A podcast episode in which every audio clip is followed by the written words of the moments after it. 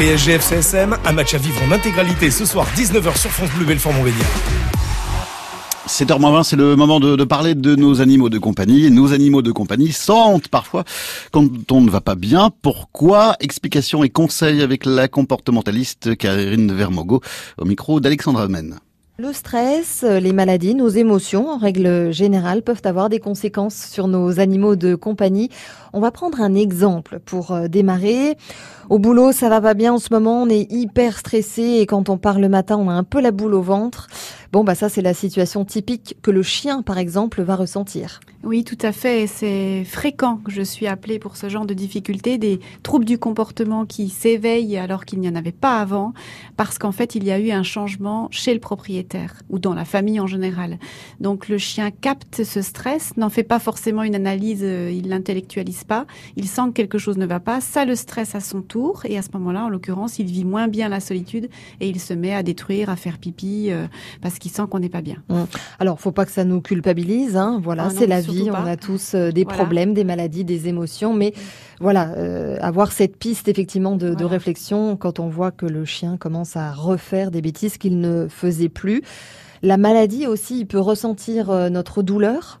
Oui, en fait, euh, je crois que nos émotions, euh, qui parfois s'installent se, dans le corps, euh, le chien les ressent, les gère comme il peut, et, et, il va vraiment réagir à nos symptômes. Et on a parfois du mimétisme incroyable avec des animaux qui développent des problèmes de peau, et nous on en a également.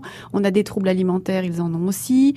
Euh, on a des phobies, on est agoraphobe, on n'ose pas sortir, c'est pareil, mmh. ils n'osent pas sortir non plus. Donc il y a une partie qui est apprise et une partie qui est transmise. Vraiment, on pense sur le canal énergétique. Euh, donc euh, travailler sur nous sera forcément un levier euh, pour que eux aillent mieux et travailler avec eux, hein, en faisant, c'est souvent ce qui arrive dans une consultation, va être un levier pour que nous on progresse.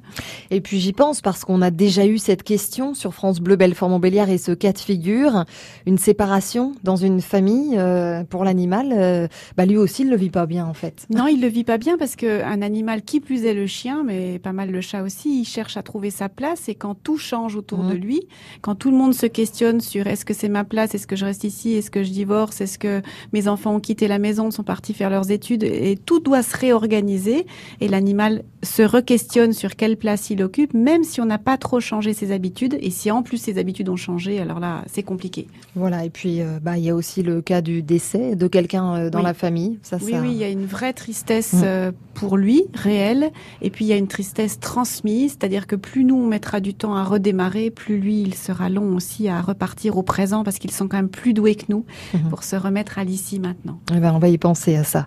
Ça nous donne des leçons. Merci beaucoup Karine Vermogo, comportementaliste. À demain.